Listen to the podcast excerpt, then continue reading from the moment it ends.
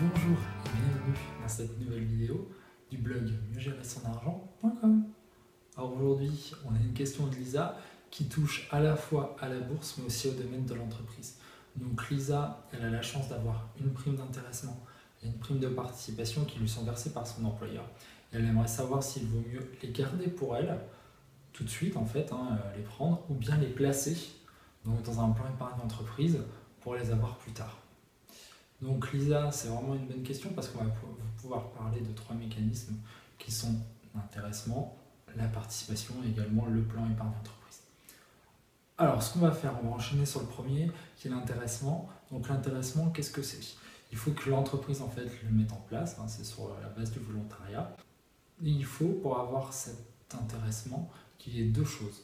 Déjà, que l'objectif qui sera choisi euh, ne soit pas discutable, soit vraiment euh, chiffré et euh, qu'on puisse vraiment le quantifier. Par exemple, c'est mieux de se baser sur un chiffre d'affaires, un volume de vente, des indicateurs, mais qui soient vraiment indiscutables. Si par exemple on dit il faut, je sais pas, dans un entrepôt logistique, il faut qu'on expédie 15 colis à l'heure, bon bah ça avec des systèmes de tracking, on va savoir facilement si on est à 14, si on est à 15, à 16, à 20. Donc ça c'est la première chose, il faut que ça soit indiscutable. Et la deuxième chose, il faut aussi que ça soit aléatoire. Par exemple, voilà, le nombre de colis qu'on peut faire à l'heure et expédier, c'est quelque chose d'aléatoire parce que ça peut, ça peut varier. Donc, il faut bien que ces deux choses soient respectées. Et après, en fait, l'employeur, donc, euh, il a le droit aussi d'avoir des, des, objectifs en fait, qui sont différents suivant euh, les services et suivant le type d'employé. Donc, euh, voilà. Et après, il y a aussi des plafonds à, à ne pas dépasser, mais en général, c'est assez rare quand il y a une entreprise qui, qui dépasse ses plafonds. Et donc, si c'est respecté, euh, l'année d'après, en fait, vous allez avoir une prime d'intéressement. Et cette prime-là, il y a deux choix. Soit on va la prendre tout de suite, et là, on va payer les impôts sur le revenu l'année d'après, et on va avoir aussi les prélèvements sociaux qui vont venir euh, grignoter tout ça. Donc, suivant votre taux moyen d'imposition, ça peut vite euh, venir manger du rendement. Je vais faire exprès de ne pas parler en fait du cas où on place cet argent sur un PE, parce que je, le ferai en fait après, une fois qu'on aura parlé de la prime de participation. Donc la prime de participation, ça c'est quelque chose qui est obligatoire dans les sociétés de plus de 50 salariés. je vous rassure, vous êtes peut-être dans une société de 50 salariés, vous ne l'avez pas. Bon, c'est aussi euh, soit parce que votre société est en perte, soit parce qu'il y a un mode de calcul. Et si jamais quand on reprend le chiffre d'affaires, quand on reprend le capital euh, de l'entreprise, bon, ben, on arrive à quelque chose qui fait zéro. Euh, malheureusement, vous n'avez pas. Donc, cette prime, donc, comme je le disais, elle est euh, vraiment calquée sur les bénéfices de l'entreprise. Donc là, hein, ça va dépendre vraiment de, ce qu'elle peut faire. il, y a, une formule, hein, si vous voulez, je vous conseille d'aller sur Wikipédia parce qu'il y a une bonne formule et elle est bien expliquée. Donc je me dis plutôt que réinventer la roue, en fait, hein, c'est mieux, je vais vous mettre un lien si vous avez euh, la retranscription texte, si c'est ce que vous êtes en train de lire, là vous pourrez aller voir euh, directement la formule. Voilà. Et pareil, même choix, vous avez soit vous prenez directement, mais là vous payez l'impôt sur le revenu l'année d'après, les prélèvements sociaux, ou vous le placez donc dans votre plan épargne. Donc le plan épargne d'entreprise, qui est aussi appelé PEE, e, c'est vraiment un formidable outil parce qu'on peut faire plusieurs choses. Par exemple, l'employeur peut vous mettre en place un abondement, c'est-à-dire que si vous mettez 100 euros, bah, ils peuvent en mettre 50 ou 100 ou 200. Ça, peut être mis en place. Il faut voir en fait hein, dans votre entreprise, vous pouvez demander à votre CE, vous pouvez demander au RH euh, un petit peu ce qui est mis en place. Et surtout, là, ce qui nous intéresse, c'est que vous pouvez y placer votre intéressement et votre participation. Donc là, il y a deux effets, on va dire, qui se coulent. Le premier effet, c'est que si vous placez cet argent euh, directement donc à l'issue euh, de votre participation, de votre intéressement, vous n'allez pas payer d'impôt sur le revenu dessus, c'est plutôt sympa. Le deuxième effet, c'est que vous n'allez pas payer non plus de prélèvements sociaux.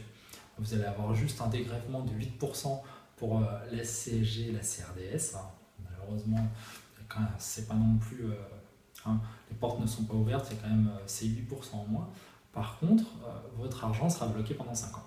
Mais à l'issue des 5 ans, vous avez deux possibilités. Soit vous reprenez les sous, là vous êtes tranquille, il n'y a pas d'impôt sur le revenu, il y aura juste les prélèvements sociaux sur les plus-values. Donc c'est-à-dire que si jamais vous avez placé 1000 euros en tout et qu'après hop, au bout de 5 ans, ça fait 1500 euros, bah, vous allez payer les plus-values sur euh, les 500 euros. en 2014, elles sont à 15,5.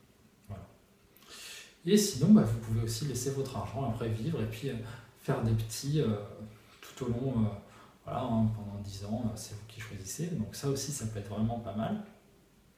Et vous allez me dire, ok, c'est génial, mais par contre, l'argent, il est bloqué 5 ans quand même. C'est vrai que 5 ans, ça peut être assez élevé. C'est pour ça qu'en fait, le législateur a mis en place des possibilités pour sortir en fait en avance. Alors, je ne vais pas rentrer vraiment dans les détails, je vais parler des plus importantes. Euh, les plus importantes, c'est en cas de mariage ou de Pax. C'est également euh, après le troisième enfant, donc vous pouvez y débloquer, puis après à chaque nouvel enfant aussi. Si vous voulez agrandir ou, acheter une résidence principale, malheureusement aussi euh, en cas de divorce, vous allez pouvoir, si vous avez la garde de moins un enfant, débloquer les sous que vous avez dans votre PE. Et vous allez avoir aussi, euh, malheureusement pour vous, en cas de décès, bah, pourra récupérer ce qu'il y a dessus. ça c'est vraiment, après, il y a, d'autres possibilités, mais c'est vraiment celles-là, je pense, qui sont euh, les plus importantes et qui rentrent dans le plus de cas. Donc moi, Lisa, ce que j'ai envie de te dire, c'est, euh, tu as deux questions à te poser. La première, c'est, est-ce que j'ai besoin de cet argent tout de suite? Et la deuxième, c'est quel est mon taux moyen d'imposition? Parce que si tu as un petit salaire, tu as un temps partiel, euh, par exemple, euh, que tu es sur un petit taux moyen d'imposition, bon, peut-être que tu peux te dire, ouais, j'ai pas beaucoup de sous, euh, en plus je paye pas beaucoup d'impôts, je vais les prendre tout de suite, effectivement, ça peut être bien, parce que tu vas payer quand même les prélèvements sociaux, les niveau impôts, après tu n'auras pas beaucoup. Par contre, si tu es un peu plus à l'aise ou que tu n'as pas besoin, moi je pense que c'est la meilleure option, c'est de les laisser pendant 5 ans, parce que déjà les prélèvements sociaux, là c'est 15,5 venir prendre. Et puis euh, au moins, hop, pendant 5 ans, vu que c'est investi, tu peux choisir en plus euh, sur, euh, sur quel fonds tu vas investir tes sommes. Ça peut faire des petits. Donc en plus, ça se peut que dans 5 ans, tu es plus 10%, plus 20%. Donc là, tu te dis, ouais, si je les investis en bourse, haute, bon, perdre 30%, c'est possible, mais si tu prends peut-être des, fonds, des SICAV un petit peu plus sécurisés, tu n'auras pas un gros rendement, mais tu perdras pas beaucoup. Donc euh, au final, ça sera peut-être plus avantageux. Euh. Surtout que tu auras du coup que les 8% qui vont être pris quand tu vas verser les sous, et après les 15,5 sur les plus-values. Sachant que si tu n'as pas de plus-value, évidemment, tu n'auras pas ce, prélèvement-là. Voilà, donc moi Lisa, euh, je te conseille vraiment, si tu peux te passer cet argent tout de suite, de le placer pendant 5 ans. Et puis si en plus tu as des projets comme par exemple acheter un appartement ou une maison plus tard, ça peut vraiment te servir. J'ai des connaissances qui ont bossé dans des belles boîtes et euh, ils ont pu, euh, après, au bout de 5 à 10 ans, euh, avoir plusieurs dizaines de milliers d'euros. Qui en plus, ils les ont placés, ça fait des petits, et puis bon, bah là, du coup, hop, on achète une maison, tac, on prend tout, ça peut être vraiment sympa. Donc déjà, pour moi, c'est vraiment le conseil que je te fais. Voilà Lisa. Donc là, je pense que j'ai bien répondu globalement à ta question. Les sous aussi de l'intéressement de la participation, on peut les passer sur un PERCO qui est un plan épargne retraite collective. J'ai fait exprès de ne pas en parler euh, parce que je pense que c'est un bon outil. Mais euh, vu qu'on a discuté après par mail et que je t'ai posé des questions pour savoir un petit peu où tu voulais en venir, quel âge tu avais et tout, je pense que pour toi, c'est mieux. Euh, déjà le PE, le PERCO, il s'adresse à quelqu'un qui, qui, est déjà plus avancé dans sa, dans sa carrière. Et la semaine prochaine, on a une question de Ludovic Baratier qui me demande, euh, alors là ça va être plus en bourse, quels sont les meilleurs supports pour investir, s'il vaut mieux le faire au travers d'un compte titre ou d'un PEA. Donc je vous remercie d'avoir suivi cette vidéo ou bien ce podcast, je vous souhaite une très bonne semaine.